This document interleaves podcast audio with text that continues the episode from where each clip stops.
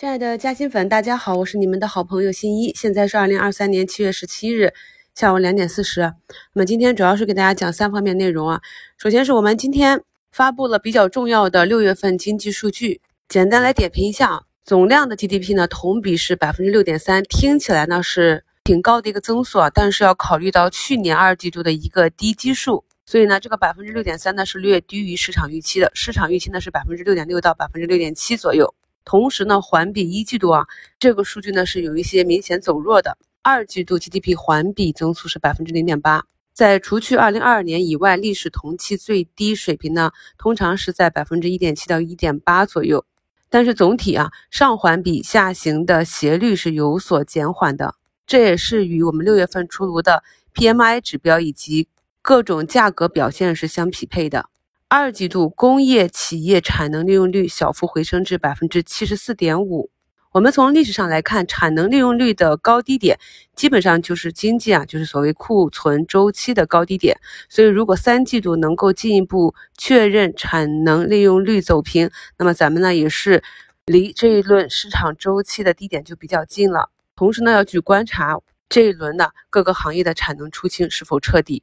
房地产数据还是相对比较弱，六月商品房销售面积单月同比是下降了百分之二十八，也是符合了高频数据所显示的一个走弱的状态。六月新开工面积单月同比呢也是下降了百分之三十一，同比增速呢进一步回落。考虑到拿地的增速也是负值，后续新开工增速也将继续在负百分之二十上下区间运行。今年地产产业也是非常明显的主动去库存和去产能的状态。施工面积增速继续下滑至负百分之六点六，竣工面积累计同期维持在百分之十九的高位水平。竣工端呢，今年会相对更有韧性一些。如果七月咱们的会议呢有一些新的保交楼的政策落实的话，下半年的竣工需求大概率呢也将维持在相对高位。但是从明年开始，时间往后走，受到新开工下滑的流量逻辑拖累呢，就会越来越明显。意味着整个地产的实物工作量还将继续下行。当然呢，咱们也要考虑到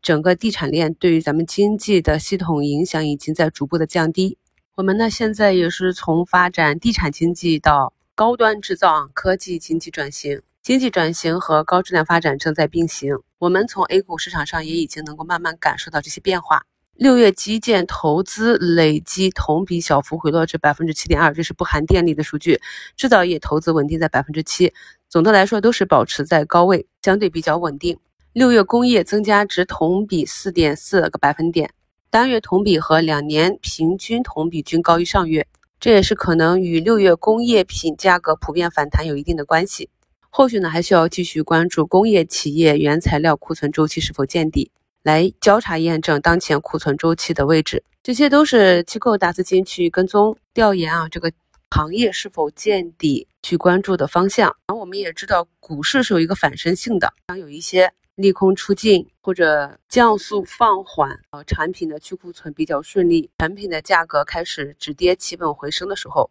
就不排除有一些资金会提前在二级市场上去行动。所以呢，就会造成我们近期看到很多企业中报业绩呢是一个大亏，而结果出来之后，股价却是大涨的一个现象啊。我在昨天给大家更新的一周展望里也是讲了 A 股的特性。这两天的节目，朋友们可以结合着大盘和个股板块的情况多去听一下，来理解一下我们市场上这个节奏。基于这种 A 股的特性啊，市场上大多数的投资者总是感觉跟不上市场的节奏，板块的轮动，也就是这个原因了。总体而言呢，二季度经济较一季度有所放缓，但同时六月份的经济环比下滑的速度是有收敛的迹象，库存周期呢仍处于下行通道中，重点呢是观察后续需求环节是否能够进一步企稳，以及生产活动和原材料库存是否见底，这将是进入啊被动去库存和价格寻底阶段的重要特征。今天呢，市场这样一个跳空啊，我们上午做午评的时候。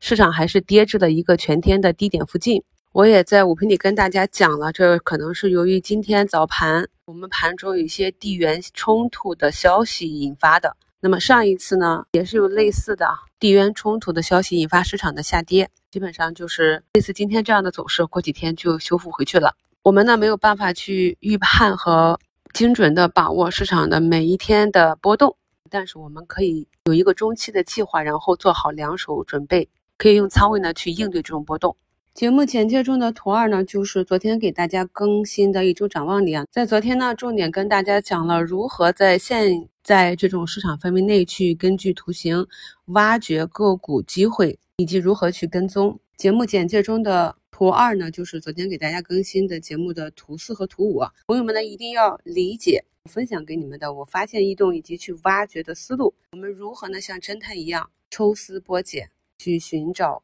被股价波动所掩盖的真实的机会。今天的市场呢，仍然是两千七百多家下跌，只有两千家上涨。图三呢，就是我们就展望里讲的这个案例。今天是拉尾盘异动了啊。通常呢，我们做出预判之后，等待市场的验证。如果最后市场走出来，证明我们这个预判是错误的，找到原因，不断的提升自己。如果我们的预判非常幸运的被市场所验证，那么就说明这个方法是行之有效的。朋友们就可以按照这个思路啊，坚持的去挖掘市场的机会，并且把握机会即可。早篇也跟大家讲了，要去关注近期这些热点板块龙头个股的走势情况。那么到下午呢，浙江世宝也是终于在横盘震荡之后，再次拉出了一个短期的新高，一度触及到百分之九啊涨停这个附近。众泰汽车啊也是在尾盘收上涨停。这些短期的机会虽然很难把握。但是不可否认的是，这也是短期套利非常有效的方法啊。所以像这个弹性比较大的，能够把握短线去做套利的，还有这个中期的，比如说这个尾盘军工指数又拉红了，这个也是在坑里面，我们去跟大家在一周展望里分享的，包括长期的一些企业成长的逻辑，如何去根据个股的股价走势。再结合大盘和板块的周期去做波段性周期机会的把握，在我们的西米课程中都有非常详细的讲解。有需要加入西米团，和我们一起系统性学习的朋友，可以收藏、扫描节目简介中的图四这个二维码，扫码续费的同时，也顺手帮新一完成站内任务。感谢大家，我们明天早评见。